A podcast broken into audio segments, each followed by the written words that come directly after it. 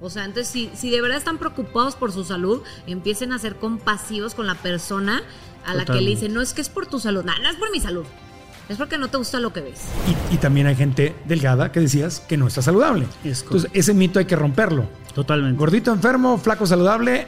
No es una regla. Gordo es igual a dejado, flojo, este, no quiere hacer ejercicio, no le gusta la verdura, todo es negativo. Y tu estímulo es negativo, inflamando de forma crónica el sistema nervioso y el sistema nervioso a tus órganos. Y llegas todavía con tu estilo de vida y lo combinas jaque mate, por eso estamos en donde estamos. Sí, hay, hay momentos en la vida en que no puedo adelgazar. No puedo adelgazar. ¿Qué hago? Me es, o sea, médicamente, ¿qué hago? O sea, ya, el podcast de Marco Antonio Regil es una producción de RGL Entertainment. Todos sus derechos están reservados.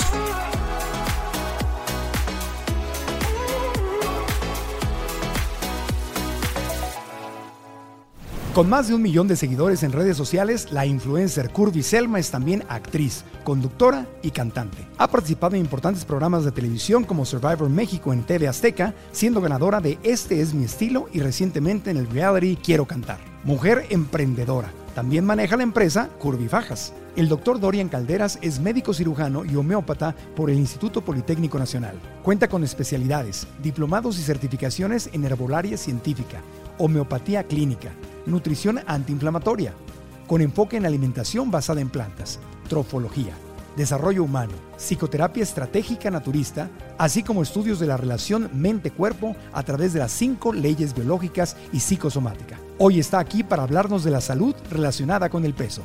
Episodio 248, comenzamos. Curvis Selma está de regreso en el podcast.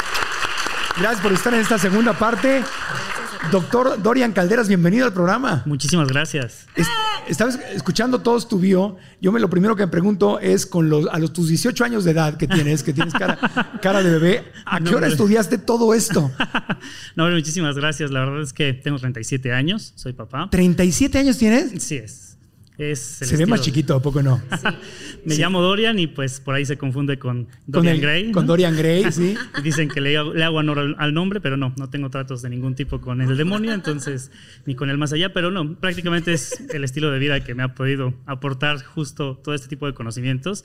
Quiero decirles que cuando terminé la carrera de medicina, yo lo, último con lo que terminé fue con salud, ¿eh? o sea, terminé con un sobrepeso tremendo y dándome cuenta de que no era por donde necesitaba yo atender a mis pacientes, evidentemente primero para mí, y todo eso llega primero por necesidad para atenderme, como Curvy contaba en sus testimonios, ¿no? Todo lo que ha llegado es para crecer y pues después para compartir, entonces... Muy bien, pues hoy vamos a aprender y Curvy, hoy, eh, Curvy Selma, hoy no solo eres invitada, porque yo sé que también tienes muchas cosas que compartir específicamente sobre esta pregunta de ¿se puede ser gordito? ¿Se puede estar gordito?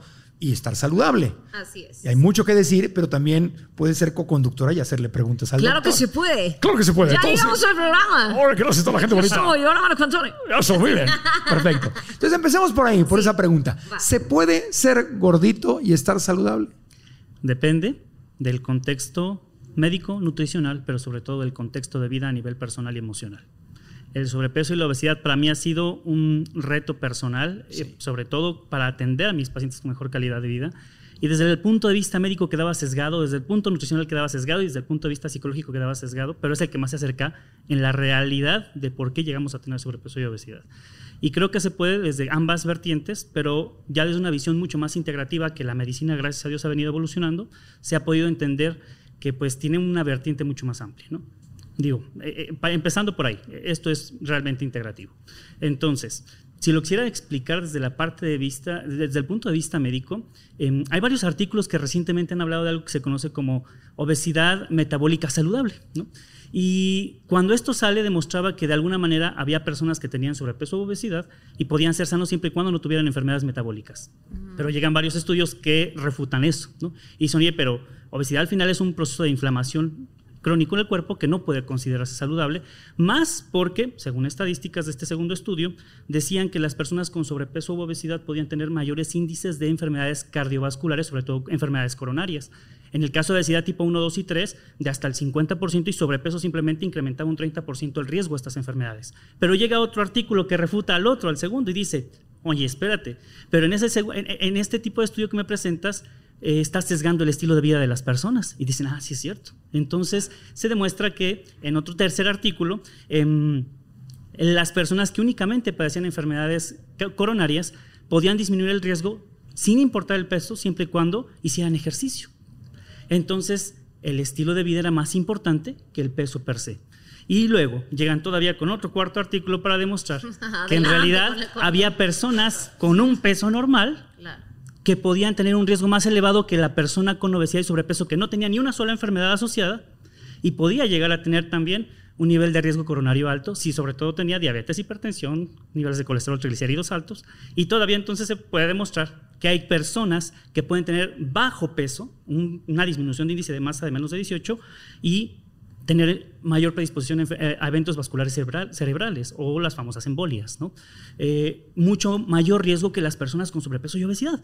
Entonces, en esta parte de los sesgos con los que se estudiaba, pues en realidad, ¿para dónde puedes jalar? Para mejorar tu calidad y tu estilo de vida en pocas palabras. Tengas el peso que tengas, mejora tu calidad de vida física, nutricional y sobre todo emocionalmente, porque el principal, el principal punto que yo he encontrado en mi profesión para considerar la causa de una enfermedad tiene que ver con lo que está aquí y la realidad que nos creamos. La mente. Exactamente. Y me gusta mucho el enfoque que toma Curvy porque eh, esta versión que, yo escuché de Curvy en, la, primera, en el primer podcast es, increíble. Decidió contarse una historia diferente. Y estar sanos y enfermo desde mi perspectiva, después de todos estos años, tengo 11 años de práctica profesional, me dictan que en realidad somos resultado de la historia que nos contamos. Somos resultado de la narrativa que nos hemos contado.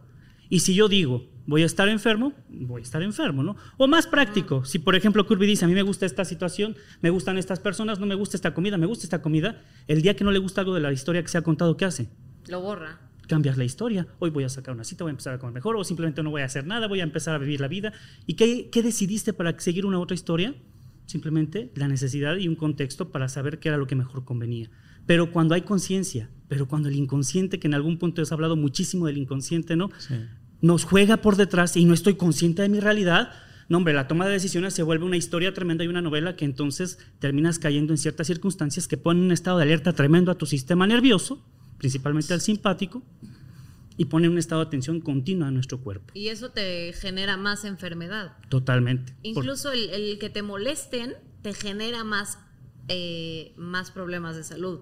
Perdón que te interrumpa. Yo cuando, cuando mucha gente te dice como, ay, es que eh, está gorda, ya baja, ya baja. Al contrario, eso no te va a ayudar. O sea, eso te va a decir, va a hacer que te sientas mal, que provoques eh, una depresión, una tristeza en ti. Y eso sí es estar mal. O sea, entonces si, si de verdad están preocupados por su salud, empiecen a ser compasivos con la persona a la que le dicen, no es que es por tu salud, no, no es por mi salud, es porque no te gusta lo que ves. Es porque te, el ojo no te llena, no te gusta lo que ves. Y eso me pasó, les voy a contar algo, con mis hermanas apenas, a las que amo. Linda Carla, un besote a veces. Em, bueno, pues resulta que una de mis hermanas empieza a bajar muchísimo de peso. Y entonces de pronto me dice, también era así gordis, ¿no? Y entonces me dice, es que, mana, yo estoy segura y con todo cariño que pues que algo debes de traer, o sea, porque yo tengo un rollo de la insulina, Carla también, y pues tú también eres hermana, entonces seguramente tienes algo, y me lo dicen como bonito, no me lo tomes a mal, pero ha subido mucho en este último tiempo, la, la, la, con su ojo de lupa clínico, que sé que me ama y me adora y nunca me lo, nada de lo que me lo hice, me lo hice mal, ¿no? Pero, güey, yo dije, ok, ok, ok, ok, ¿qué quieren que me someta? ¿Qué hacemos? Venga, un juego. Bueno, pues que hasta yo todos los años me hago estudios porque me gusta estar saludable, me gusta estar bien y me gustan las frutas y las verduras. Sí, señor gordofóbico, a los gorditos también nos gustan las frutas, las verduras y la proteína. Nos encanta, ¿no? Porque luego dicen, es que es gordo, no, ese no, ese come pura porquería todo el día. No es cierto, tú no sabes cómo disfruto la, comida en general, de todo tipo, ¿no? Y entonces, total, hago el estudio, me checan, ta, ta, ta. Ni fui nerviosa. Yo fui, de hecho, con mi mente en positiva. Con mi mente de estoy sana, mis pensamientos en general están sanos.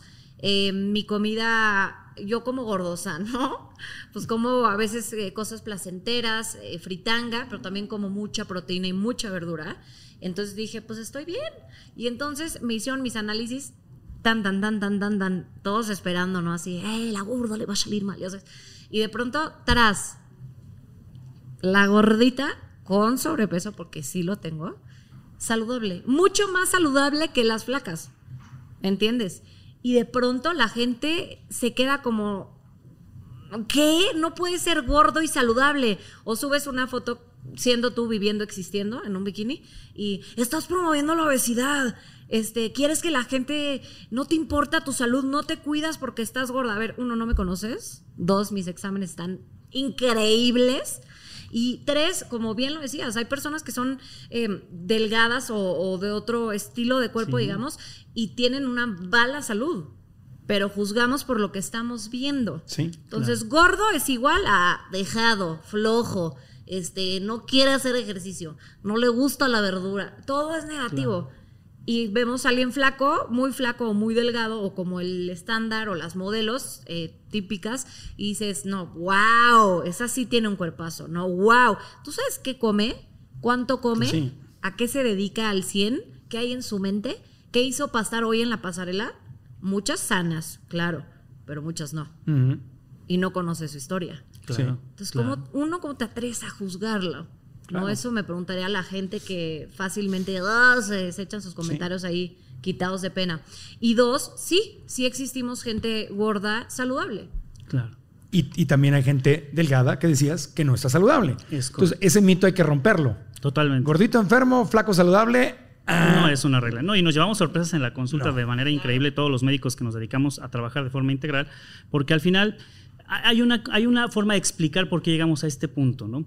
Em, en el contexto de la ciencia para poder explicar por qué está sano o enfermo, la mejor forma de explicarlo ha, sido a través de los conceptos que la epigenética nos ha ofrecido, científicamente y evidentemente desde el contexto psicológico. Em, porque la epigenética no es más que una rama de la genética que demuestra que nuestro entorno, condiciona nuestra evolución y nuestra supervivencia, al grado en el que cada una de tus células, tus genes y tu propio ADN es resultado de aquello a lo que te has expuesto. Evidentemente, como, como especie a través de miles de años de evolución, pero también en tus 20, 30, 50, 80, 90, 100 años de vida que tengas, en cómo moldeas esa estructura con la cual ya naciste. De ahí entonces que cuando los científicos empiezan a investigar y cuáles son los recursos más importantes con los que el humano ya trae una tendencia inmediata, vamos, hay un engranaje perfecto para que reacciones, pues aquellos con los cuales la naturaleza nos diseñó.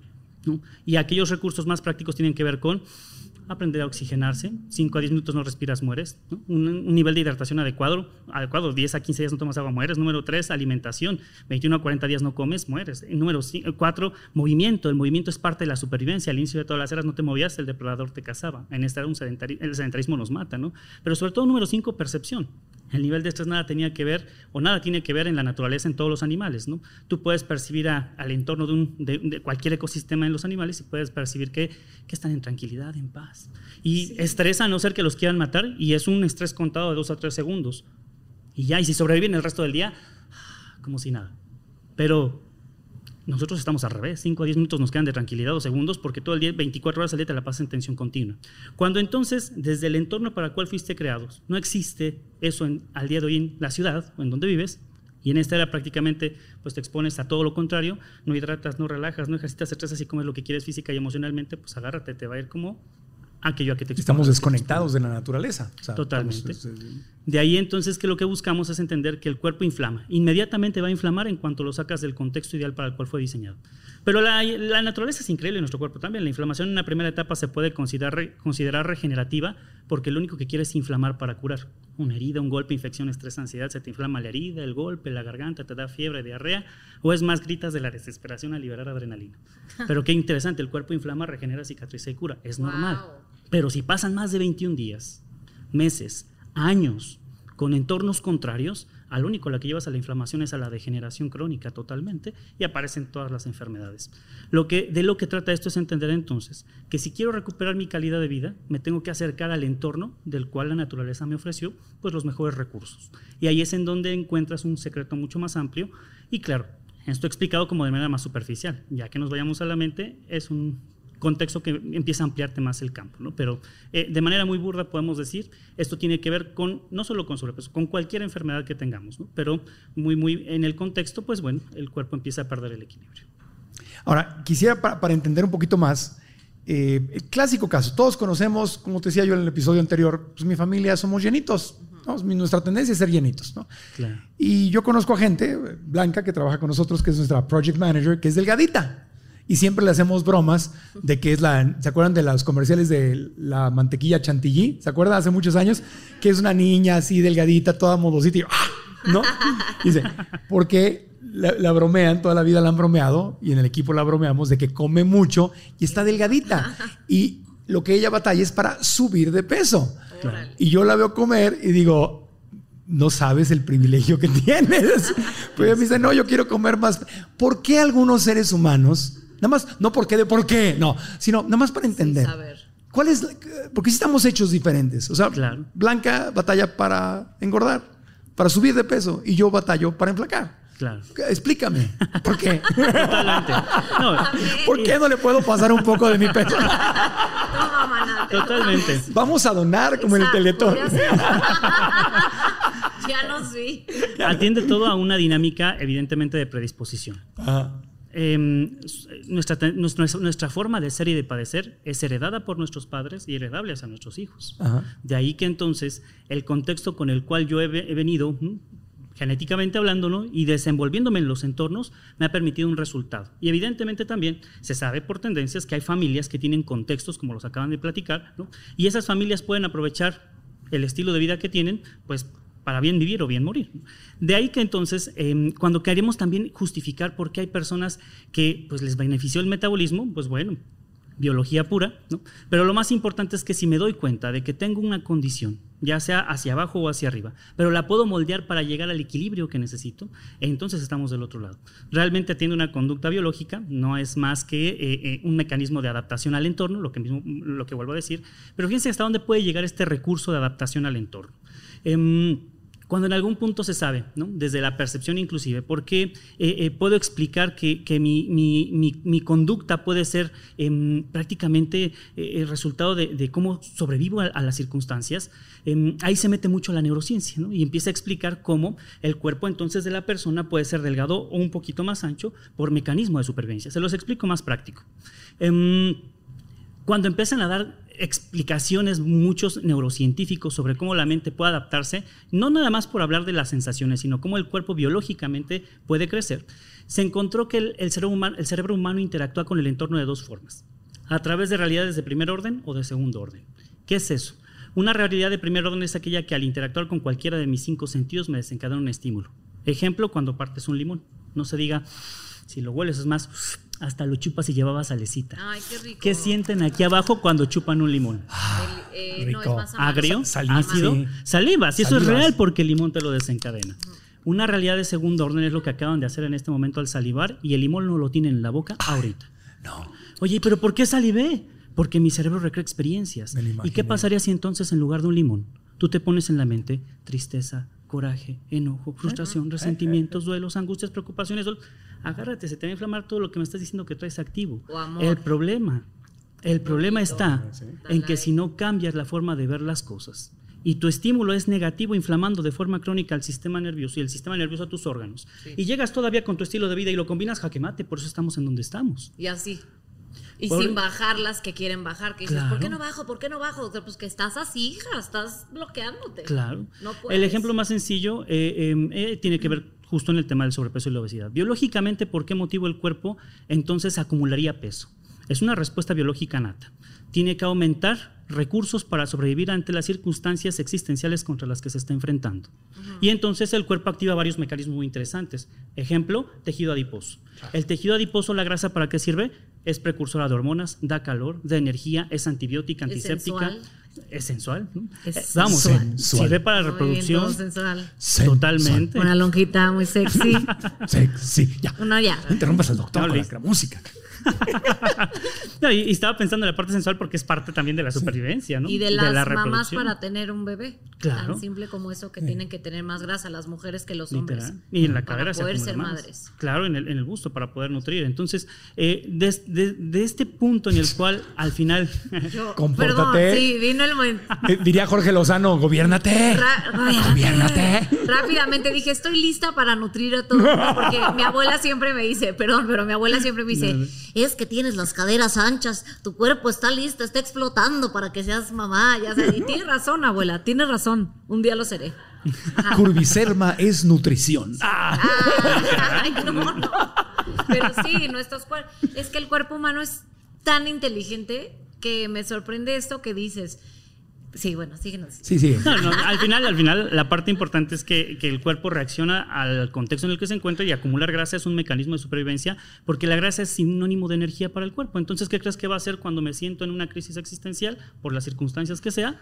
Acumulo grasa. El COVID mecanismo de supervivencia. Por hay que comer, hay que comer y acumular para poder tener reservas y energía para las circunstancias que yo no sé qué pueden venir en el futuro. Otro mecanismo muy interesante es, por ejemplo, en los riñones. El riñón está encargado de filtrar agua. Eh, limpiar la sangre, pero al final también de retener ciertos nutrientes y minerales en caso de que entres en un mecanismo de supervivencia. Y en una supervivencia continua lo que empieza a hacer el cuerpo es retener, retener líquidos para poder eh, asegurar, así como hay comida con la grasa, líquidos con el agua. Pero se da en un matiz muy particular a nivel psicosomático crisis existenciales per se, el sentirme como pez fuera del agua, ni de aquí ni de allá. Las cosas no son como yo quisiera o como lo necesito y en ese momento el cuerpo entonces ya acumuló grasa para tener subsistencia energética, sobre todo de carencias existenciales, pero también lo hace el riñón. ¿Y quién también participa? Pues la insulina. Si necesitamos recursos hay que meter comida y entonces ¿qué le dice al cuerpo en un momento de miedo? Métele, hay que empacar, necesitamos carbohidratos y energía para poder sobrevivir y entonces empiezas a acumular aumentas, sobre todo a través de la insulina, los requerimientos de, y deseos de comer, metes más energía, acumulas grasa, acumulas agua, eso se llama sobrepeso u obesidad. Pero a nivel psicológico, cuando empiezan a desmenuzar qué simbolizaba esto, las grandes carencias y sensaciones de abandono, ah. de soledad, simplemente una sensación de agresiones, críticas, insultos, inclusive centradas en algunas partes del cuerpo donde yo me quiero proteger de las circunstancias. En la naturaleza funciona muy sencillo, ¿no? Tengo que hacer el mes más grande para poder sobrevivir ante las circunstancias. Eso empieza a dar un matiz.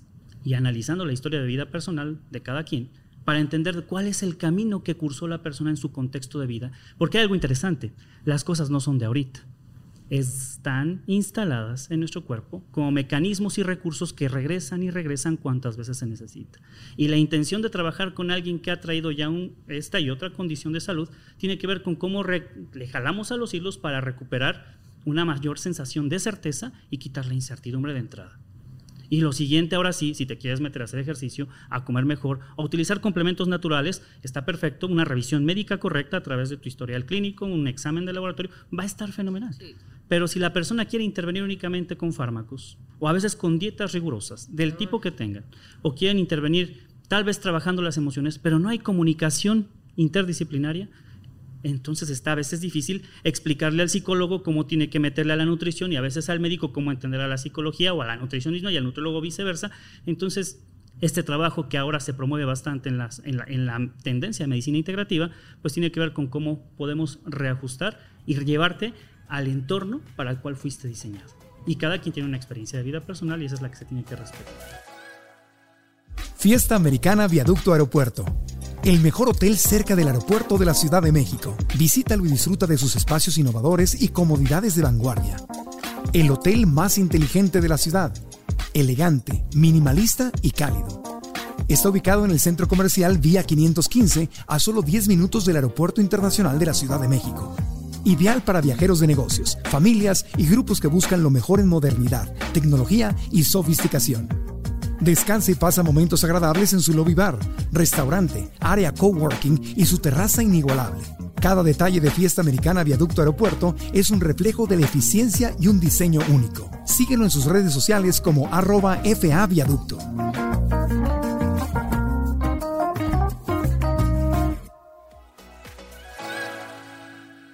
Todo esto me surge algo, porque es, que es raro, me, empiezo a confundir porque suena muy bien lo que dices, gran parte la creo y lo compro, pero hay otras partes que digo, ¿por qué entonces será que cuando uno va a un doctor teniendo sobrepeso, y la gente que tiene sobrepeso lo va a entender, y dices, ay, me duele la rodilla, tu sobrepeso, tengo dolor de cabeza, sobrepeso, eh, estoy embarazada, sobrepeso, todo es sobrepeso, güey, ni siquiera me ha checado y ya me mandaste rápido a... Eh, bueno, no estás sola, déjame te digo. Yo llevo 14 años vegano y me duele la cabeza, es que eres vegano.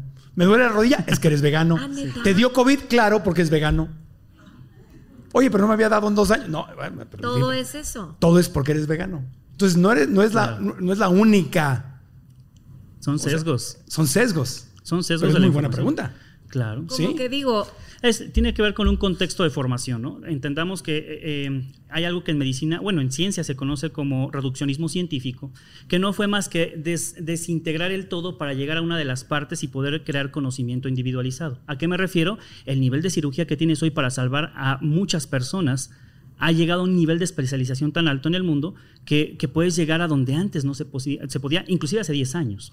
Pero tiene una desventaja eh, filosóficamente hablando eh, y también éticamente hablando, em, te has alejado del todo del cual vienes para llegar a una parte tan individual que entonces ya no hay comunicación.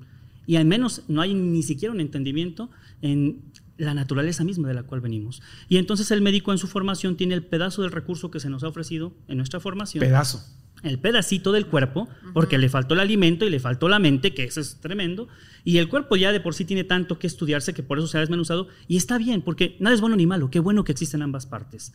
Pero los que ya tienen esta posibilidad de interactuar con aquellos que pueden seguir trabajando con el cuerpo, pues está perfecto.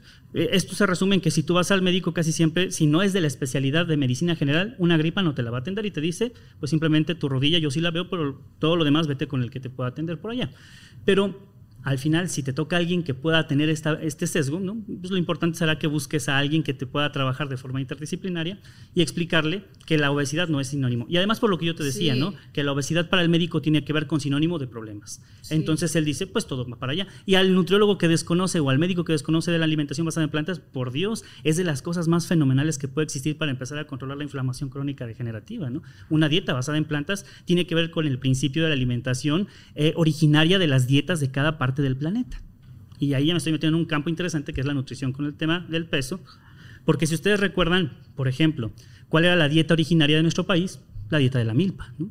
Una dieta que al 80, no, 85, casi 90% era una dieta basada en plantas. Cuando en la época de mil, sobre todo en la época eh, de la conquista, por allá de 1500, llegan los europeos a América, ¿no? con expectativa de vida de, ¿saben cuánto vivían? muchísimo. 30, 35 años y ya eran viejos decrépitos, ¿no? ¿Qué venían comiendo en sus barcos? Queso, pan, vino, leche, carne. Llegan a América y se sorprenden. Aquí la gente les doblaba la edad. Había gente vieja, gente grande, 60, 70, 80 años. ¿Por qué?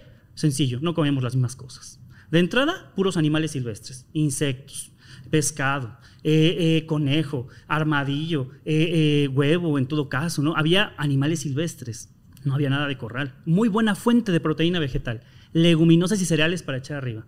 Frijolitos, lentejas, bueno. Ay, ya, eh, me va a dar La, hambre. la espirulina se daba aquí en el lago de Texcoco, Ah, ¿no? exactamente. Espirulina, que es una superproteína, No, y es superfood. superfood, totalmente. Superfood, lago de Texcoco. Literal. Sí. Y además, entonces, ¿qué te encontrabas? Frutas y hortalizas. Bueno, el único Qué queso rico. que reconocían aquí era el requesón. Y era un alimento fermentado que no encuentras en ningún lugar. En el Walmart, por ejemplo, ni, bueno, perdón, no sé si puedo decir. Todo lo que ah, bueno. quieras. No, no- puedes encontrar en el supermercado, pero en un mercadito sí, en los Ay, productos sí, oaxaqueños, porque no son alimentos que duren mucho tiempo. La dieta era preponderantemente basada en plantas. Si tú te vas a los Andes, a Sudamérica, o te puedes ir a la dieta africana o la dieta asiática, ¿qué crees? La mayoría de las dietas originarias, particularmente, son dietas principalmente basadas en plantas. Sí. ¿no? Y ahí promovemos mucho. Oye, si yo soy vegano, vegetariano, carnívoro, omnívoro, la versión que quieras. Todas tienen un gran porcentaje de dieta basada en plantas fresca y cruda. Ojo, pero no hay que confundir con procesados. Porque tengo muchos, pacientes, tengo muchos pacientes que llegan veganos o frito veganos, Frito. igual de enfermos que el carnívoro. Sí, sí, porque ¿no? te estás metiendo pura No, no es biocompatible y ese es el concepto al que Sí. quería llegar. La biocompatibilidad, Biocompatibilidad. que puede garantizar un control de la inflamación con técnicas de respiración, de hidratación, de alimentación, de movimiento y de percepción de sensaciones y sentimientos. Tengo una cosa que decir. Sí. que. Ay, es que, ¿cómo decirla? Mm, esta parte de, de que las emociones y el cuerpo, es que todo va muy bien, todo va y voy como muy bien, como que digo sí. Pero esa parte de que, como que se va acumulando en tu cuerpo, dependiendo en dónde estés, ta, ta, ta. Yo en este momento, y tengo grasa acumulada, puf, te podría decir que estoy en mi, mo- en mi mejor momento emocionalmente, en mi mejor momento físicamente, en mi mejor momento de todo y tengo grasa acumulada por todas partes y mm, no sé, y entonces un- una persona como si yo fuera con un doctor me diría, No, porque es que esto, esto es lo que has acumulado, tus miedos. No me estoy burlando, la voz ves que la hago todo el tiempo. No vayas a creer, Sí. decir, Ah, no, no, va a decir, no, no. está igualada. No, No, no, no, soy muy. eh, Cada vez que cita a alguien usa la voz como de doblaje. Sí, el chavo es como rara, sí, exacto. radio, sí. Entonces, pues un, un- un médico me diría, claro, porque aquí traes muchos miedos, o sea, que aquí hay, que, que hay, aquí hay este, pues, que hay como mucha tristeza, acá hay este, que, que acumule, ¿sabes? Y yo te diría, híjole, doctor, la neta no.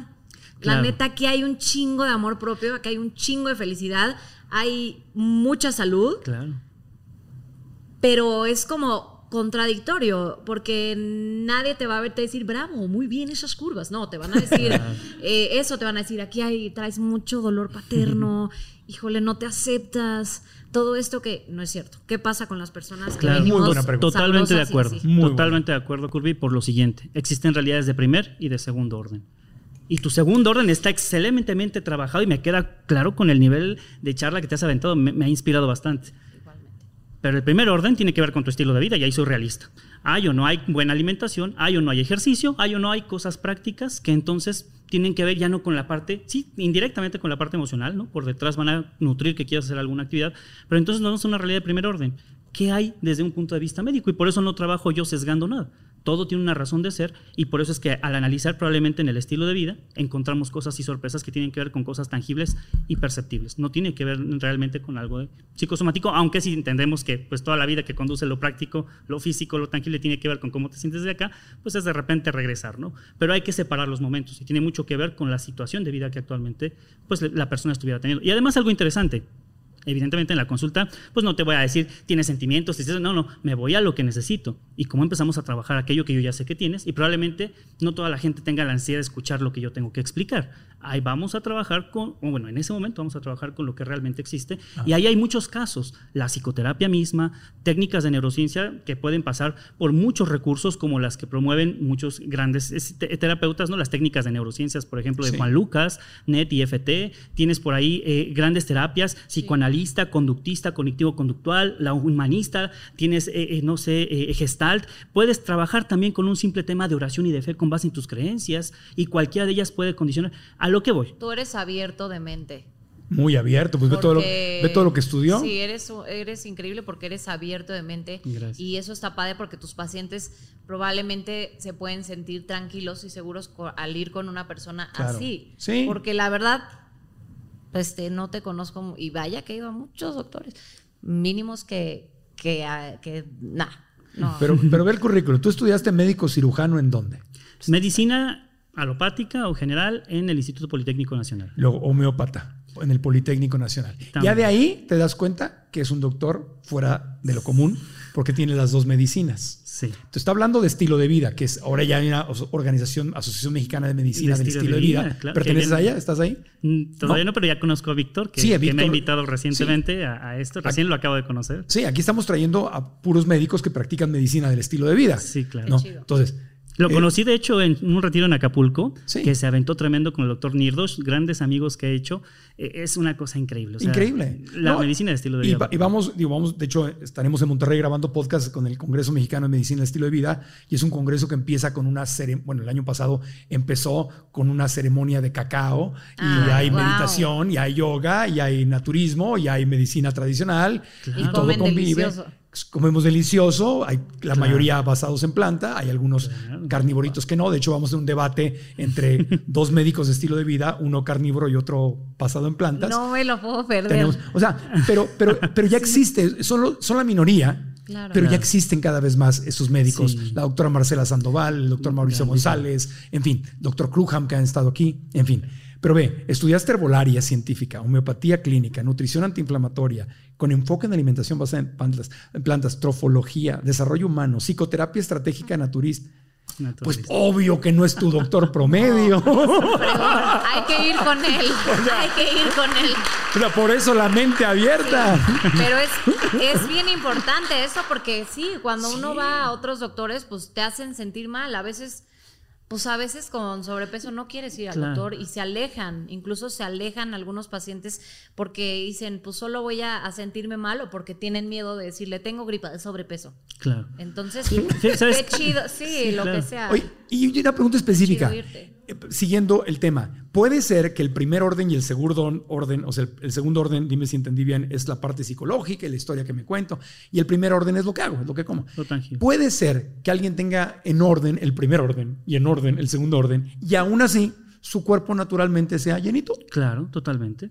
Y es un mecanismo de adaptación de supervivencia. Entonces, quiere decir que si, que si tengo sobrepeso, puede ser que estoy perfectamente bien. De- sí, porque el Puede índice de ser. masa. Sí, Como yo, adelante con mis estudios. No venía preparada, pero les van a pasar las imágenes. Sí, tú tienes estudios. Sí, te digo, te digo que yo vengo preparada a tu programa. La- las, la- las vamos a poner en pantalla, Sí. pero aparte, si nos permites, las podemos poner en un PDF para que las bajen y las vean, si nos Puedes permites. hacer lo que tú quieras con ese estudio y Buenísimo. cada que me haga un estudio. Y primero Dios, no, no me quiero creer mucho con mi salud, pero primero Dios siempre pueda tener esa salud. No lo sé mañana, pero hoy soy una mujer saludable y espero seguir así. Ok. Y Pues como de todo, ¿eh? vamos a dejar una liga en YouTube y en las Claro. plataformas de podcast Claro. donde estamos con, si tú no autorizas, Está más, es que Para pues, que sí, descarguen el PDF que lo y lo vean, vean. y que, no- y que lo analicen parte por parte, insulina, tal, tal, tal, tal. Hubo una cosita nada más que había salido tantito alta, pero ahí se van a dar cuenta. Yo soy mala con nombres y eso, pero y el doctor me dijo fue, es que eh, tuviste gripa apenas y no sé qué, pues fue por esa pastilla que habrá como subido tantito, pero nada grave, ni siquiera, Sí, ni claro. siquiera van a encontrar lo grave. No sé mi peso, no tengo idea porque justo le dije, sí me dijo, te tengo que pesar. Y yo, el miedo más grande de los gordos es que los pesen, güey. Es como, no, Claro. por favor. Prefiero, no sé, ver un fantasma que pesarme. ¿Sabes? Y hasta la fecha, ¿eh? y te sale un fantasma con una báscula. ¡oh! ¡No! Me muero ahí, ahí en No. el Halloween. Y entonces le dije, no, pues tú, tú ahí sabrás, ahí ves el peso que te sirva, mídeme lo que te sirva, pero esos son datos que a mí no me importan. Y es que eso está correcto. No está peleada la medicina científica con la medicina complementaria. En el sentido de que, mira, soy realista. Una urgencia. Ah, no, no, no. Sí. Es un milagro, estamos presenciando un milagro. Un milagro, póngase de pie. En este momento está descendiendo los dones del Espíritu Santo sobre todos. Toda la medicina está siendo sanada. Sanada. Por Pare de supuesto. sufrir en este instante. Ya veremos. Dígalo otra vez para editarlo y ponerlo en un TikTok. Sí, está Dígalo. La medicina científica no está peleada con la medicina complementaria. ¿no? Realmente en este sentido, soy realista. Como médico, primero que nada. Una urgencia que a ti y a mí no sale en la vida y ponme en el hospital lo que yo necesite. Ya después yo como me quito ciertas reacciones adversas de algunos fármacos. Pero depender de un fármaco, si no quitas las causas de problemas físicas, nutricionales, emocionales y de tu estilo de vida, ¿de qué sirve que te revientes la farmacia en sí? Eso. Obvio. De eso, Amen. man. Amen, aleluya, praise the Lord, gloria, ese es milagro. Porque es que, es que esa, es que sí, es frustrante. Es frustrante, ahorita te digo que sigas, déjame desahogo tantito nomás. Sí, dinos, es frustrante, o sea, conoces por un lado a la gente que no come nada natural y come todo súper procesado y que no creen nada natural, pura pastilla, pastilla, pastilla y viven empastillados. Y luego por el otro lado tengo mis amiguitos veganos que dicen, ah, no, yo soy veganito, yo no, una pastilla no, o sea, me- no, no, no, primero Claro. me sano con flores de Bach. Entonces, ¿por qué tenemos que irnos a los extremos? Me he desahogado, continúa. Con mucho gusto, con mucho gusto. Lo sentí, ¿sabes? Se sintió de corazón, se sintió de corazón. Sí, lo entiendo. sí. No, y va en ese sentido. La verdad que, mira, como médico puedo decirte que yo pasé por todas las etapas de la formación de un médico en nuestro país, pasando por eh, eh, hospitales públicos en todos los órdenes de gobierno que tenemos en nuestro país, en distintos estados de la República. Eh, vi la, la carencia que tenemos de un sistema de salud que ya no puede más que ser resolutivo ante la demanda de enfermedades, por lo cual aquí cada quien va a ser responsable de su propia salud. Yo le digo a mis pacientes, aquí vienes a crearte una cápsula y tu cápsula es tu cuerpo. Porque al entorno nunca lo vas a cambiar. No va a cambiar la economía, la salud, la contaminación, la mala alimentación. A ello no lo vas a cambiar, ni a tu familia la vas a cambiar. A quien sí puedes cambiarte a ti- a ti mismo, a ti misma. Y a partir de ahí empezar a crear un mejor resultado. Porque eh, esto es sencillo, ¿no? Eh, em, el cuerpo está hecho de sistemas, órganos, células, moléculas, átomos. ¿Y de qué está hecho el átomo? Pues de cargas eléctricas. Qué impactante, porque si todo, todo está hecho de energía en el, universo, en el universo infinito, incluidos nosotros, ¿qué pasaría si a tu cuerpo le metes altos niveles de bioelectricidad a través de smoothies, cócteles, batidos, ensaladas, frutas, verduras, jugoterapias. Haces muy buen nivel de actividad física que recarga al cuerpo. Te metes con agua biocompatible, con propiedades purificadas y sobre todo con cargas eléctricas antioxidantes. Te trabajas a nivel mental y emocional con cualquier recurso con el que coincidas para equilibrar mucho de lo que la mente nos crea, ¿no? Y volver a reescribir mi narrativa, mi historia de vida, el resultado va a ser el que estás buscando. De ahí entonces, eh, eh, justo decía el Dalai Lama, ¿no? Lo que más le sorprende a la humanidad es que eh, pierden la salud para ganar dinero y luego pierden el dinero para recuperar la salud. Qué paradoja, ¿no? Y por pensar ansiosamente en el futuro, la gente no disfruta del presente, por, lo que no viven ni en el presente ni en el futuro, y viven como si nunca tuvieran que morir y mueren como si nunca hubieran vivido. La triste realidad occidental. Qué feo perder tu vida ahí. Sí. Literal. Y entonces, ¿cuándo hay que hacer cambios? Pues mira, es ahí en donde las cosas empiezan a plantearse muy interesantes, porque pues no es mañana, no es ayer, es el día de hoy. Y, le agregaría este otro tema, que traemos una guerra contra la naturaleza, la estamos destruyendo y es la fuente de nuestra salud. Sí, claro. Y nos la estamos acabando. La estamos contaminando, destruyendo, exterminándola. Somos la única especie que no está en el círculo de la vida porque no damos nada, no damos un carajo, no regresamos nada, no somos comida de nadie, no aportamos nada y nada más consumimos, consumimos, consumimos, desperdiciamos, llenamos todo de plástico. Estaba leyendo un artículo que se acaba de encontrar por primera vez, eso es horrible. Ya se encontraron microplásticos en el pescado, ya se encontraron microplásticos en, en, la leche de la mamá. No. Mujeres que en su leche, en su pecho, tienen microplásticos. Sí. El petróleo el amigo número uno del petróleo es el plástico, no los automóviles, es el plástico. Entonces ya, las, ya las mamás, imagínate a tu bebé, microplástico, los peces con microplástico, todos los, el agua ya tiene microplásticos. Claro. Estamos haciendo pedazos a la naturaleza, que es nuestra fuente de vida. O sea, somos por un lado parecemos una especie muy inteligente, con inventos y tecnología, pero por otro lado somos muy estúpidos. Nos estamos aniquilando. Y el grado de conciencia que se requiere simplemente para entender que si puedo vivir un estilo de vida sostenible y consciente de las circunstancias, puede hacer que modifiques rápidamente, evidentemente, a tu cuerpo, pero también a la naturaleza. Por ejemplo, el concepto del consumo de carne, que es muy debatido en todo el mundo y depende de la filosofía personal. Pero es bien sabido también que si tú comes al menos unos 100 gramos de carne de res, puedes producir hasta 105 kilogramos de gases de efecto invernadero responsables del cambio climático, a que si comes unos mismos 100 gramos, pero de proteína vegetal, que pueden producir entre 3 a 5 kilogramos de gases de efecto invernadero. De ambas formas contaminamos, sí, somos humanos. Pero, hay una que permite regeneración del planeta y hay otra que no. Otra que no. Entonces, eso de aplicar, por ejemplo, ¿no? el, viernes sin carne, los que van empezando, los que apenas intentan dejar de comer carne, el viernes sin carne. Hay quienes van muy adelantado, ¿no? Y dicen, nada más el viernes con carne y los demás como proteína vegetal. Cada quien va a encontrar el equilibrio que necesite. Y hay quienes son, pues, de, otro nivel de conciencia y dicen, ¿sabes qué? Ningún tema con animales. Simplemente decido apoyar y ser más congruente con la naturaleza y lo llevan a un nivel más amplio cada quien puede encontrar un punto de equilibrio en ese. En ese ¿Y, cómo se conecta esto con, con, nuestro tema? Que es eh, el, sobrepeso, eh, puedo estar ah, gordito y estar sano. Eh, yo les doy un ejemplo. Habría que mencionado, quisiera regresar, si tú quieres irte por ahí, por los procesados que se quedó ahí en el camino. Y ahorita llevo tres meses bajando de peso, sin hacer dieta. Nada más empecé a comer literalmente la mitad de lo que comía, empecé a hacer ayuno intermitente, tres días a la semana. ¿Te cayó bien? Me cayó súper bien, me empecé a sentir mejor, me da menos hambre. Y he estado en México y, y, esos tres meses en México básicamente he estado aquí el 80% del tiempo. Mm. Entonces llevaba directamente ya como 9 kilos. Me regreso a Estados Unidos, estoy dos semanas en Estados Unidos, subí de peso. Sí, claro. Y dije, a ver, a ver, ¿qué está pasando? Porque no cambié nada más.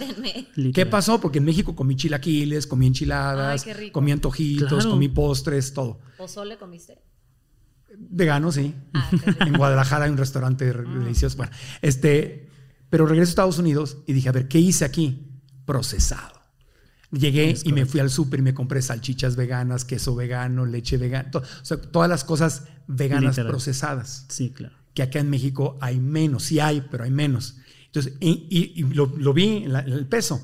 Y lo dije, espérate, voy a, voy a, imaginarme que estoy en México, voy a comer lo que hay en México. Y volví a comer frijoles, arroz, este, hongos, todo lo que como cuando estoy acá. no procesado y enseguida empecé a bajar de peso otra vez. Natural, Te- volviendo a la Es base. proce- procesado. Sí, claro. Wow. Ese es el tema. Se resume muy sencillo. Alimentación viva contra alimentación muerta. Sí. Procesos enzimáticos favorables que reparan y- tejidos, desintegran la materia y la, vuelven a, la vuelves a absorber para reparar a tu propio organismo. Y hay un proceso eh, en el que ya no existen enzimas hábiles. Realmente son enzimas que han perdido esa capacidad de, de degradación de la materia. Em, ¿Han oído hablar, por ejemplo, de cuando pues, en los hielos perpetuos a los mamuts se les llega a, a congelar pues, y no se degradan? Porque pues, en aquellas épocas, al quedar congelado, el- las enzimas pierden su efecto y prácticamente puede sobrevivir mucho tiempo y ellos los pueden sacar casi intactos. Lo mismo pasa cuando metes fuego. Eh, la enzima pierde su capacidad efectiva de degradación de la materia y pues ya, eh, al quemar se quemó y punto, ya no hay que degradar. Con frío extremo, calor extremo, las enzimas pueden perder su capacidad de respuesta, de transformación, de reparación. Cuando metes una dieta viva, fresca, ¿qué crees que va a pasar? Empiezas a comer Y la procesas. de inmediato. Y no hay una serie de recursos, que pueden ser en este caso seres de todo tipo de químicos, edulcorantes, en fin, sustancias que pueden dar proceso y tiempo de vida o simplemente mayor gusto para que lo pueda comprar la gente. Y ahí empezamos con un problema, porque eso ya no tiene una calidad biocompatible con los principios del origen de la vida. ¿no? Esto se trata de biocompatibilidad. Por eso si te regresas a una dieta, pues que sea lo más originaria a tu, a tu país, a tu región, vas a encontrar cosas fenomenales. Pero lamentablemente eso no existe en Estados Unidos porque, pues bueno, ahí lo hay, lo hay, pero sí hay, sí hay, tienen- pero, pero, pero es muy fácil predomina. caer porque es- Claro. es, es el país de lo procesado. Claro. Entonces, en México, la verdad, pues la comida está menos procesada, sabe Qué más rica, hay más frutas y verduras, hay más granos, la cultura. Y los tacos son deliciosos. Yo estoy comiendo tacos y estoy bajando de peso. Y los tacos son Sí, claro. sanos, son muy sanos. Taquitos de setas, taquitos de Sí, champiñones. huitlacoche, champiñones, hasta soya, o sea, Claro. sí, o Oye, sea, tengo mil hambre. Sí. Adelante con los Ahorita sacos. nos vamos a ir a Ahora, tomar. los- ¡Qué los- el problema no son los tacos. El doctor Mauricio González hace poco eh, te dimos un live y todo y nos decía, el problema no es el taco. Claro. No es el, ¿El taco. exceso? Es, es el, proce- lo- el proceso. Literal. Ni siquiera es el exceso, porque lo, lo que vi yo, con- estas- este mi, mi experimento, el, el marco experimento, experimento. es que estoy tres meses bajando de peso en México sin hacer dieta y regreso a Estados Unidos como la misma cantidad Está muy cañón. y subo de peso. Lo único que cambié fue lo no lo procesado por no por- quité lo natural y empecé a comer procesado. Vuelvo a comer frijoles. Me imagino que estoy en México y no compro los productos que no, que no encuentro en México Sí. y empiezo a bajar de peso otra vez. Claro. Y te- además te metes con otros temas como la salud de la biota intestinal, por Sí. ejemplo, que esa se rompe inmediatamente o se afecta cuando tienes ese tipo de dieta Sí. procesada. La forma en la que el pH digestivo, que debe de mantener un cierto orden, pues eh, se va a mejorar con ciertos fermentos naturales de muchos de estos productos que estás mencionando, Sí. sobre todo la dieta basada en plantas. Y pues bueno, digo, le echamos flores a la dieta basada en plantas porque a eso nos dedicamos y es la que me ha resultado a mí, pero seguro es que cada quien también en algún punto en el tema del sobrepeso y la obesidad puede encontrar una dieta que le ayude, pero hay que estar monitoreados porque desafortunadamente hay todo tipo de dietas, ¿no? Nos podríamos meter muy profundo en el tema de la dieta. Pues la keto que anda de Eh, super anda moda, de que es la dieta de lo procesado. Yo y hice la literal- que decía la, la Keti, la dieta Keti. La que ¿Qué te te importa, importa? lo que me meta a la boca. Está buenísima. ¿Qué te importa? Sí, mira. Antes de continuar con el podcast, te quiero pedir que reflexiones en algo. Todos tenemos sueños, todos queremos alcanzar nuestros sueños, pero algo imprescindible cuando queremos lograr algo nuevo y diferente es que tenemos que cambiar nuestros hábitos, tenemos que salirnos de la famosa zona de confort e intentar algo nuevo. Y hasta ahí todo va bien, suena muy emocionante, pero el problema es que en la realidad, al querer dar esos primeros pasos, el miedo nos ataca. Nuestra mente siente que en lo desconocido es donde podemos fracasar, hacer el ridículo, perder y nos da el síndrome del easy y si me equivoco y si hago el ridículo y si pierdo y si me va mal y te quedas en la parálisis del análisis. Y ahí es donde el miedo empieza a detenerte. Por eso, la gran diferencia entre hacer tus sueños realidad o no hacerlo realidad es aprender a manejar el miedo para que el miedo no te maneje a ti. Por eso quiero invitarte a mi masterclass gratuita que se llama Que el miedo no te detenga, donde te voy a compartir los cinco secretos que he aplicado una y otra vez en mi vida cuando el miedo quiere dominarme. La clase, repito, es gratis. Puedes registrarte aquí abajo o simplemente ir a marcoantonioregil.com diagonal miedo. Repito, marcoantonioregil.com diagonal miedo o la liga que está aquí abajo en YouTube o en las notas de las aplicaciones de podcast. Y ahora continuamos con este episodio. Claro, ¿no? y, y eso se trata, de, de llegar a un punto en el cual puedas escuchar al cuerpo lo suficiente como para saber, como le has dicho Marco, Escuchar al me cuerpo. cayó bien, no me cayó Sí. bien. Punto. Que eso va con una, eh, con una rama de las tendencias, nah, con una cosa que está muy de, muy de moda ahora y está jalando que se llama alimentación intuitiva, que Ajá. si quieren como conocer más de eso y, y estaría genial si la invitan porque yo la amo, se llama Raquel Lobatón, la pueden buscar. Sí. Ella, súper mentora, me ha ayudado. A veces siento que se pasa un poco la comadre, pero me gusta, me gusta mucho lo que informa y lo que dice. Y bueno, básicamente habla también de la alimentación intuitiva en donde me gusta porque encuentro partes tuyas y encuentro partes tuyas y encuentro partes mías, ¿no?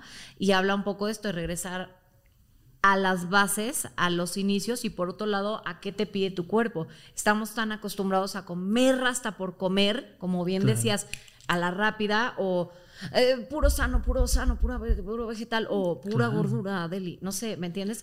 Que no te paras a pensar, a mí, ¿qué me gusta comer neta?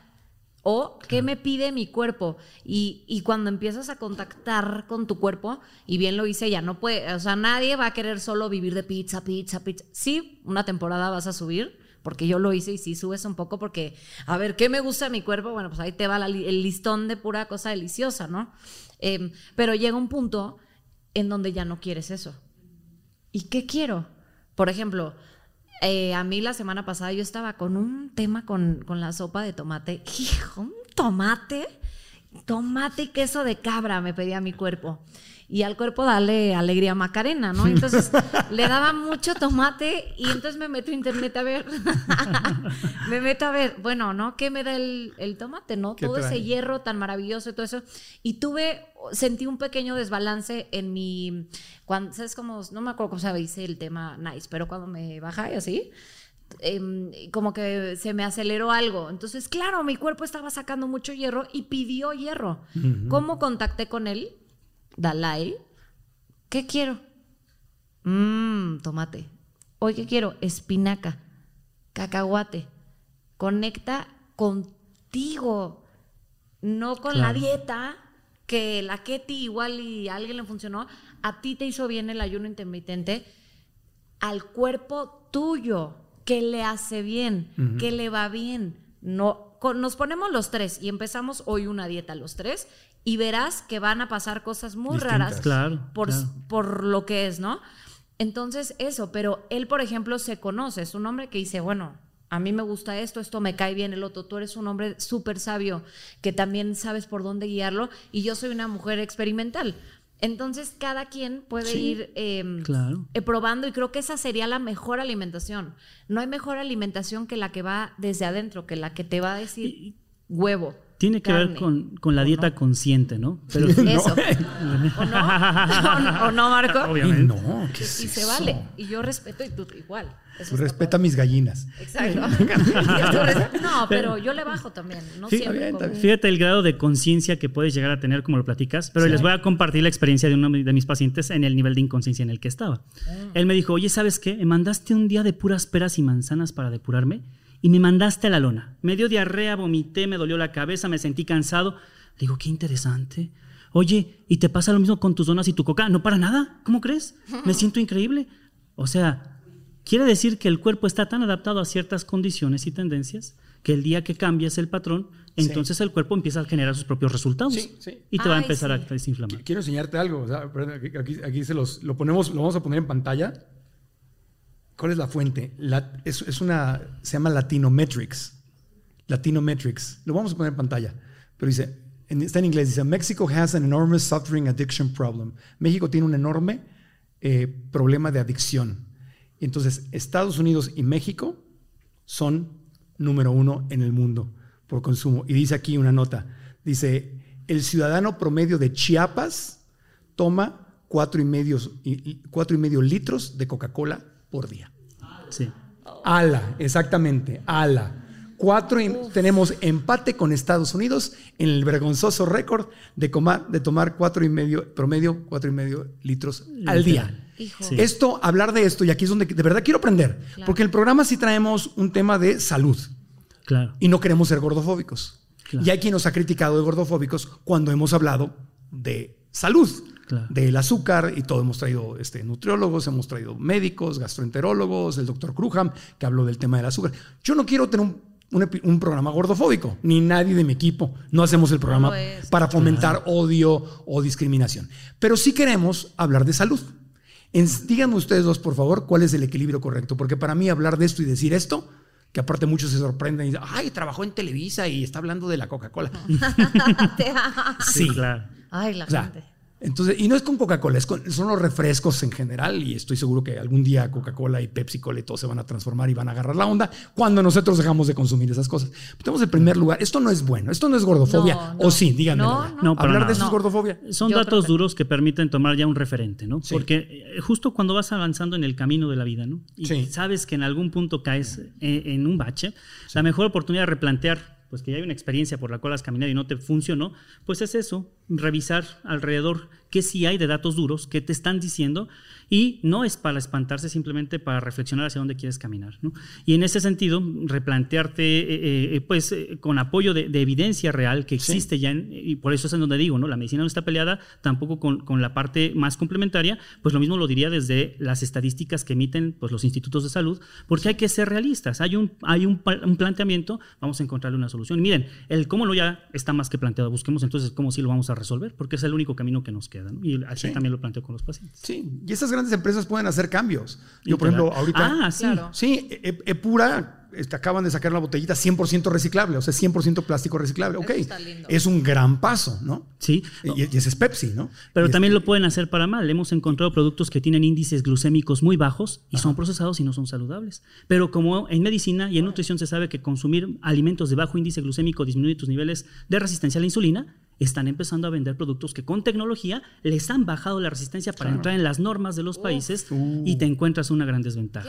Entonces, ¿hasta dónde podemos llegar? Todo puede ser bueno o no tan bueno y depende del cristal con que lo uses y lo mires. Por eso es el grado de conciencia al que tenemos que llegar en esta y todas las condiciones. Cómanse un plátano y no le tengan miedo, porque la gente le tiene miedo al plátano, te lo juro. El plátano engorda. Doctor, el, plátano no te va a hacer nada.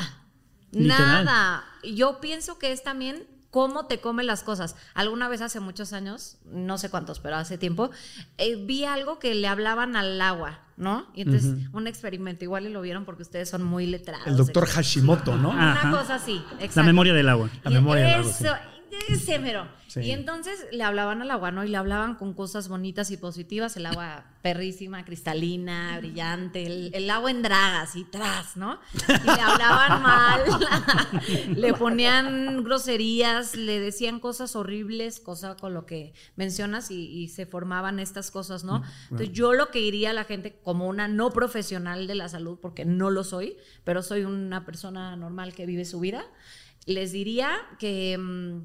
Se hablen bonito, que lo que sea que vayan a comer lo coman agradecidos de poder tener, eh, ¿no? Con tu cuerpo una digestión, porque damos por hecho ah, eh, eso, ¿no? O sea, todo lo que tiene que pasar eh, pues para que existamos ya es algo mágico. No den por hecho su cuerpo, no den por hecho lo que coman, háganse preguntas, cuestionense em, cómo puedo mejorar mi vida, qué es mejorar mi vida, salud, qué es la salud, para quién, por medio de quién, quiénes son tus referencias, referentes, escuchen programas como estos, que es a mí eh, lo que me ha ayudado también a pues sí, a, a tomar alguna especie de terapia, a tomar buenas decisiones. Nutre tu entorno de cosas, volvemos a lo, a lo que decías, de cosas buenas, nutritivas, no de chatarra que parezca nutritivo, ¿no? Mental, físico, espiritual y en todos los, los ámbitos. Si tienes ganas de comerte algo chatarra, con la responsabilidad de lo que lleva, pero no con el miedo de, ¡Ah! yo te puedo decir, yo me como un pastel o me como un, un, brócoli, son buenos, em, siento lo mismo, ¿eh? Pero hay gente que le pone mucha etiqueta a la comida, a una verdura, incluso a una papa. Sí. O a las frutas, ¿no? O, el temor con el azúcar. Por ejemplo, he tenido pacientes que con diabetes o obesidad me dicen, oye, ¿me vas a dar un plátano? ¿Cómo va a ser posible? ¿Me vas a dar mango? ¿Me vas a dar...? Carbohidratos. No, no carbohidratos no. Claro. Te digo, hay un principio de biocompatibilidad que permite que funcione de forma correcta en tu cuerpo. Pero siempre y cuando me quites todo lo demás que no se necesita. Claro, Luego entonces te lo doy con tanta seguridad y certeza de que sé que va a haber un resultado cuando empieza a meter alimentos vivos con todo el efecto antiinflamatorio que pueden generar por sus propios pues, por, sus propias propiedades. Y algo muy interesante con lo que decías de la memoria del agua. Este para mí es como un experimento de, de Masaru Emoto que decía que em, el entorno condiciona nuestra evolución y nuestra supervivencia. ¿No? Eh, eso lo dice la epigenética, esto lo dice Masaru Emoto. El entorno al cual pusieron la vibrar el agua, le toman una fotografía y obtienen unos cristales hermosos. Le tomaron fotografía con la canción de Beethoven, una sinfonía de Mozart, le pusieron con Imagine de John Lennon, la palabra gracias, la palabra paz, y formó los cristales más hermosos. Pero nada más la pusieron a escuchar heavy metal, decirle grosería sonora al lado de, al lado de ella, las moléculas se desintegraban. Que hagan uno nuevo con el reggaetón para que vean cómo se pone. Estaría interesante ver. Oye, mami, yo te voy a las notas todas. te voy a dar, te voy a dar como perro. te voy a dar como perro. Eso es lo más fresa que he escuchado. Te, voy a dar, ponte en cuatro. Hay una canción que dice, ponte en cuatro, te voy a dar. Hay de todo. y no soy ningún santo, pero espérate. Y las he bailado. Estaría interesante. No, no, no las bailo, no, no. El reggaetón y yo, no, no, no, no. Las he bailado, pero sí estoy de acuerdo. Tú sí las has bailado. Sí las he bailado, no te voy a negar que las he bailado. Pero ahora también trato de, venga, ¿qué voy a oír? Nada más recuerda, el 60% de tu cuerpo está hecho de pura agua. Entonces, si ese es el patrón vibracional, nada más de dejar este vasito aquí, imagínate la vibración de tu cuerpo y ya no nada más en el plano del agua, porque estamos hechos también de un sistema neuroendocrino inmunológico que va a reaccionar al entorno. El, entorno te va a condicionar en el paso, en condiciones nutricionales, medicamentosas, de estilo de vida, de hidratación, de oxigenación, pero también te va a cambiar o te va a condicionar desde la perspectiva con la que ves la realidad de la vida. Y meterse en cosas muy interesantes como las que trabajas, Marco, en donde pues te pones a desarrollar una nueva versión de la vida. Ah, sí. Sí, literal. Sí, cambiar la historia que te cuentas. Cambias el contexto. Entonces, otra vez, el entorno condiciona tu evolución, el contexto condiciona tu evolución. En pocas cómo lo veas. Qué bello. Oye, una pregunta básica, así ya de cierre y damos conclusiones. Ah. Si no, no, puedes venir de otra vez. Que acabe nunca. Podríamos estar aquí horas y horas. Pero puedes pueden regresar y espero que regresen los dos. ¿A poco no les gustaría que volvieran? Claro. No, la, puerta, la puerta está abierta. Gracias. Si no puedo, esta frustración por la cual hemos pasado mucha gente. Si hay, hay momentos en la vida en que no puedo adelgazar. No puedo adelgazar. ¿Qué hago? Me, es, o sea, médicamente. ¿Qué hago? O sea, ya. no luchar, No resistir, no oponerse. Aceptar las circunstancias que tienes porque éstas permiten humildemente agachar la cabeza y entender que en los pies tienes el camino por el cual tienes que conducirte. Si a veces quisieras ver al monte y allá el destino, la punta, la meta a la que quisieras llegar, pero el entorno te cerró porque hay mucha tormenta, el árbol no me permite ver el camino, yo con humildad puedo agachar mi, agachar mi mirada y entender que en mis pies está el camino que yo puedo construir. Y luego entonces, desde el punto de vista médico, empezar, y no lo puedo sesgar médico porque no es mi visión únicamente, médica, nutricional, psicológica o integrativa, es primero que nada aceptar la circunstancia que tienes y no oponerte a ella, porque eso inmediatamente cambia la forma en la que te vas a condicionar para aceptar lo que viene, que es entonces lo que hoy tengo en este momento y simplemente avanzar para reconstruir mi historia. Va en ese sentido. Y quisiera a veces yo calificarlo muy médico, pero en realidad es que mi, visión y mi versión ya no es solamente de un sesgo, creo que va por ahí. Y claro, acompañado de una buena revisión médica, de un buen eh, eh, acompañamiento médico, de un buen acompañamiento nutricionista, de un buen acompañamiento psicológico. Y tal vez no encuentres a alguien que tenga las tres cosas, pero seguro hay muy buenos profesionistas que lo trabajan en independiente y hacen trabajo integrativo. Tú. Ahí está. Ahí Tú está. eres, llame ya. Sí, llame ya, ahora mismo. Él es bello, es bella tu manera de verlo. Yo tenía miedo, ¿eh? Porque dije, híjole, a ver qué va a decir, porque dije, donde sea gordofóbico, y yo. No. Me lo como. Me lo como. Ese sería el colmo de un médico gordofóbico. Sí, oye, hoy. He visto algo no, pero no invitaríamos a un gordofóbico, ni a un racista, ni a nadie así al, programa. y aún así empatizo con ellos porque sé que en su contexto algo traen personal, motivo por el cual pues están reaccionando así, ¿no? Entonces, pues pueden ser muchas heridas. Entonces, si voy al doctor, me hago mis análisis y estoy bien como Selma, salen bien tus niveles, todo, y resulta que mi cuerpo es llenito, entonces aceptarlo. Y no hay nada de qué preocuparse. Nada más hay que ver los niveles. Y, si encuentro algo raro en los niveles, monitorear. Lo atiendo. Totalmente. Pero sí cuidar tu salud, 100%. Yo nunca recomendaría, no, no te cuides, no, al contrario. No, claro. Cuídate, cuídate y chécate y ve qué puedes hacer para mejorar. Y ese es el equilibrio que queremos lograr en el podcast, porque queremos seguir hablando de salud, queremos seguir denunciando que el exceso de azúcar no es bueno, que el exceso de sodio no es bueno, que la comida frita procesada, sea carnívora o vegana, no es buena, y queremos que la gente viva más feliz. Pero no queremos nunca caer en la gordofobia. Claro, totalmente. Y entonces, si llegamos a hacerlo, me lo dicen. Nos Sí, estamos claro. educando todos. Totalmente. Sí. Incluso los nosotros Sí. hemos sido gordofóbicos con Sí. nosotros, con los demás. Yo, Estamos reeducándonos y también la gente debe ser más paciente. Tómense una pasiflorina, relájense. O sea, esto es un programa real, con gente real. No, no traes ahí, eh, eh, tú conectas con tu corazón y con tus pacientes, ay, tus pacientes, con tus, con los doctores, conmigo, con es tan real esto que hay errores. Sí. Y está padre también, denle chance a la gente, de denos chance de educarnos mejor. Y todos Claro. nos hemos equivocado. Sí. Yo de niño llegué a ser, tenía un amiguito que le de- de- decía yo 20 mil cosas y me las dijeron a mí, se las dije A ti con tu mí. nariz te lo decía. Con mi nariz y cuando engordé de niño pasó un tiempo que me inyectaron cortisona Wow. porque el médico me la mandó y tuve tres años donde me hinché Súbese, claro. y me decían Claro. la torta, esa era mi, de, de torta Big Mac no me bajaban. Ok. Qué po- Ese era mi apodo, me decían la torta. Y luego se me pasó el efecto de la cortisona y bajé y me decían el Winnie, el hot dog, porque había adelgazado. Entonces, Quedó todo. porque quedé flaco, ¿no? Entonces, este, y porque me obsesioné, porque me, me dolió tanto estar gordito, que bajé, pero ya no al peso normal, sino que ya no quería comer. Estaba yo traumado, entonces ya no quería comer. Y pues no fue bulimia ni anorexia, pero, pero sí traía yo el, el trauma. Entonces, pero yo también hice chistes gordofóbicos Claro, y todos. también hice chistes a homosexuales en algún momento de mi vida y eh, también hice chistes misóginos y todos nos hemos equivocado. El tema es cambiar. Claro. Porque no, no, no ver normal eso y cambiar. Sí. Porque como decía Cristo, el que esté libre de pecado, que, Que tire la, primera piedra. Y no- nadie la la- tiró. nadie la tiró. nadie la tiró. Sí, No, y yo lo puedo aceptar desde mi versión médica. Cuando Sí. empecé a atender médicos con la formación que recibí, fue muy sesgado y pues no me daba la oportunidad de entender que la mente tenía que ver ahí. Es o es o no es, ¿no? Y más en una condición de urgencia. Pero en ese camino puedes ir cambiando y aceptar las cosas. Y justo eh, eh, hay gente que me dice, oye, entonces después de todo lo que me has dicho, ¿ya nunca más voy a comer lo que me gusta en la vida? No hay que ser fatalistas. Oh, que la canción. Te tocó vivir en esta era, minimiza el impacto, ¿no?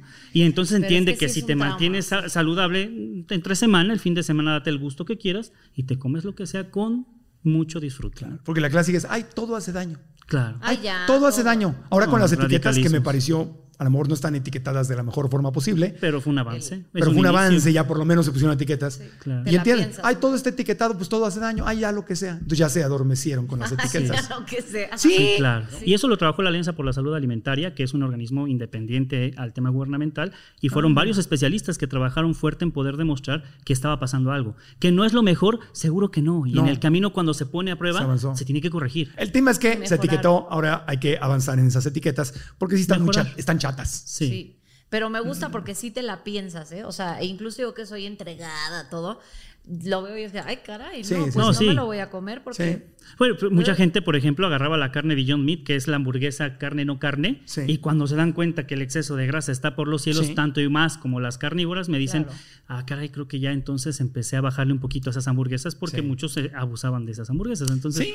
y, O sea, otros... Te, quita la crueldad animal y te quita el problema del, de- del, eh, del daño a la naturaleza, Claro. pero también hay que cuidar a este animal. Eh, es correcto. De vez en cuando, en una carnita asada, Te puedes dar el Meat, gusto. no pasa nada. Claro. O la carnita Literal. de... mm, Yo me Y va a ser mucho mejor porque no trae las aminas, eh, eh, las nitrosaminas de la carne de res, que regularmente es potencialmente más Pero de vez en cuando. Pero no va a pasar nada. Inclusive para el que se come la carne y el que no. O a Si las de lenteja, las de lenteja, la hamburguesa de Claro, es lenteja. Maravillosa. Muy es rica. muy rica y ahora justo que está más, no solo por moda, pero sí está como más sonado todo el tema de los vegetales y eso, está padre porque te puedes dar también buenas ideas de recetas con vegetales, pizza de vegetales. Yo me he hecho mil cosas. La, la lenteja es maravillosa. Sí, y es, es es barata, está llena de proteína, es Sí. poderosísima. Claro.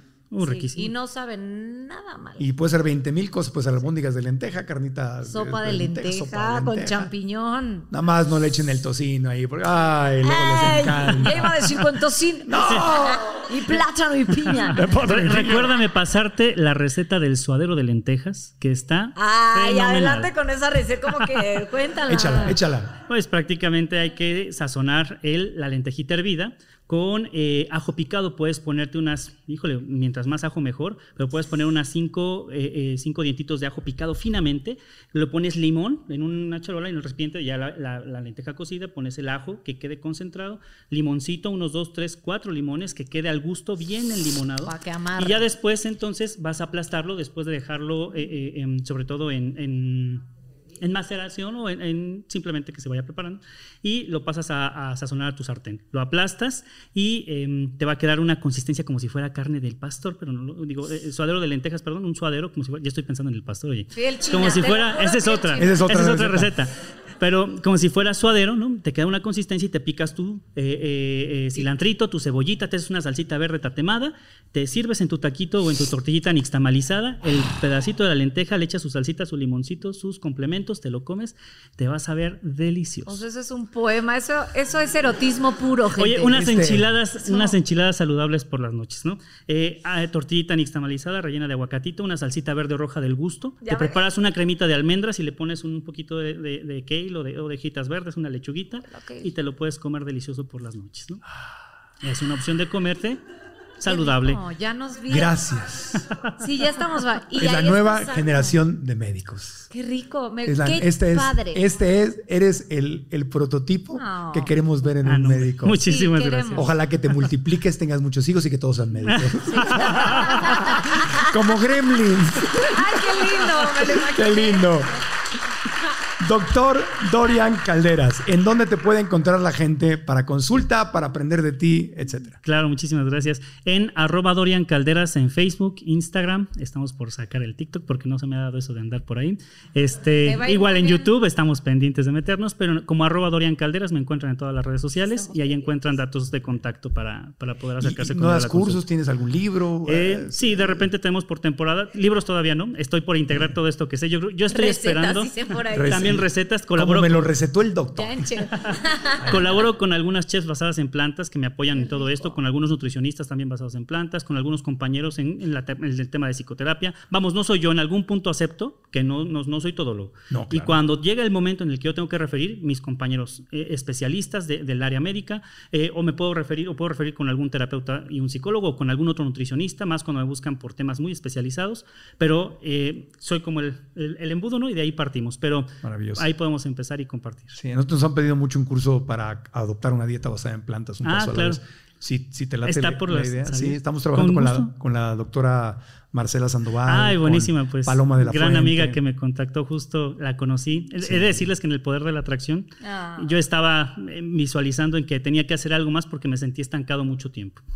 Y en las últimas semanas me invitan a un evento de unos filtros de agua muy poderosos. ¿no? ¿Puedes decir la marca? Ah, sí, se llaman Kangen. Eh, tienen agua eh, antioxidante, antiinflamatoria, con muchos recursos muy interesantes por el efecto antioxidación. Los de Uriade, los del Bienfest. Los de Uriade, del Bienfest, exactamente. Excelentes amigos. Grandes amigos.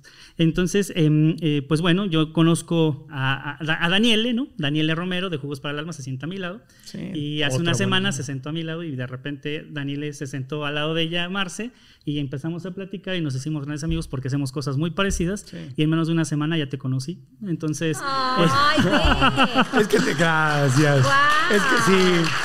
Es que te sentaste con todo el elenco del podcast. Sí. Uri, Ave, sí. Daniel, toda la banda. Sí, sí, sí. Han estado aquí. Y acabas de entrar a la secta. Estoy feliz, me encanta. Ya nos vi comiendo todo, vegano, no vegano, alcalino. Te invitamos al Bienfest, te invitamos al, al Congreso de Medicina del Estilo de Vida, porque en México también cada vez están creciendo estos eventos maravillosos, con marcas conscientes. Y hay que decirlo también un reconocimiento, porque cada vez hay mexicanos, colombianos, ecuatorianos, latinos en Estados Unidos que están creando marcas conscientes.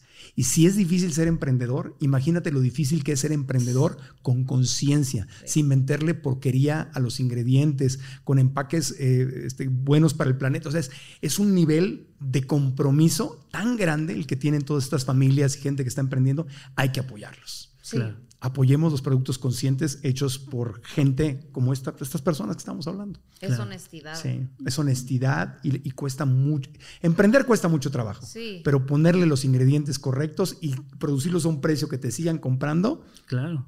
Como los de Birdman, ah, la, proteína. Las proteínas la proteína Birdman. y han sacado tantas cosas. La del paja, sí, proteína vegetal. La recomiendo bastante a muchos pacientes. Buenísima. Tremendo. Producto consciente. Mr. Tofu, que es de Gerardo también, que venden. Una tienda que tiene de todo fin, bueno, es... Hay, gente que se ha metido a la revolución. Hay gente buena. Sí. Hay gente muy buena, con ética y comprometida. Literal. No todo es cochambre. Claro. Y eso está padre de, pues de este programa y de ustedes y de todo eso, porque también algo que luego ves mucho en redes es todo lo malo, ¿no? sí. Y ya queremos ver cosas buenas. Tú eres de esas cosas buenas. Claro. Buenísimas. Lere, Lere, sí, claro que sí. Buenísimas. Buenísimo. Eso. Fantástica, Caludo. Y donde hay carne, hay fiesta.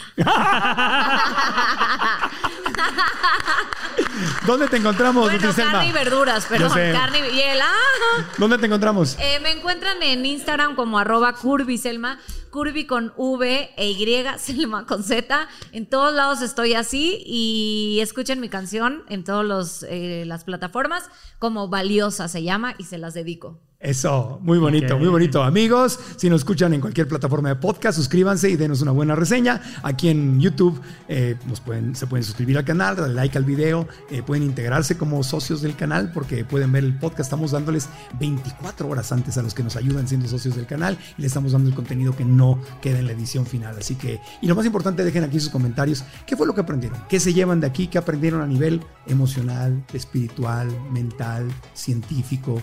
Autoestima, ¿qué se llevan? No te pónganlo acá. Y hay un botoncito donde puedes copiar la liga de este podcast y la puedes compartir con tu tía piolinera en los grupos de WhatsApp y de Facebook. Dile, mira tía, vea esto, mira amiga, mira novio, mira pareja, mira hijo mío, ve esto, porque eso nos sirve mucho para llegarle a mucha más gente. Gracias de todo corazón a nuestras estudiantes eh, hermosas, hermosos que estuvieron aquí con nosotros. Gracias, gracias, gracias. Equipo, gracias a todos. A ti, a ti. Gracias, Marco. gracias, gracias. Hasta la próxima, aprendamos juntos. ¿Estás listo para convertir tus mejores ideas en un negocio en línea exitoso? Te presentamos Shopify.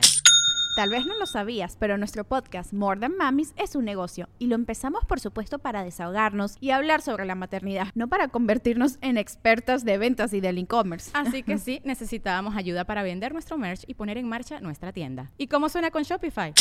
Llegó otra venta. Shopify es la plataforma de comercio que está revolucionando millones de negocios en todo el mundo. Ya seas un emprendedor desde tu casa o desde donde sea, Shopify es la única herramienta que necesitas para iniciar, administrar y hacer crecer tu negocio sin dificultades. Con Shopify puedo gestionar pedidos, envíos y pagos desde cualquier lugar, brindándote toda la información y estadísticas de tus ventas al detalle. Regístrate para un periodo de prueba con tan solo un dólar al mes en shopify.com barra sonoro, todo en minúsculas. Ve a shopify.com barra sonoro para llevar tu negocio al siguiente nivel. Shopify.com barra sonoro. ¿Quieres regalar más que flores este Día de las Madres? The Home Depot te da una idea. Pasa más tiempo con mamá plantando flores coloridas, con macetas y tierra de primera calidad para realzar su jardín. Así sentirá que es su día todos los días. Llévate tierra para macetas Bigoro por solo $8.97 y crece plantas fuertes y saludables dentro y fuera de casa. Recoge en tienda y sigue cultivando más momentos con mamá en The Home Depot. Haces más, logras más. Más detalles en homedepot.com diagonal delivery.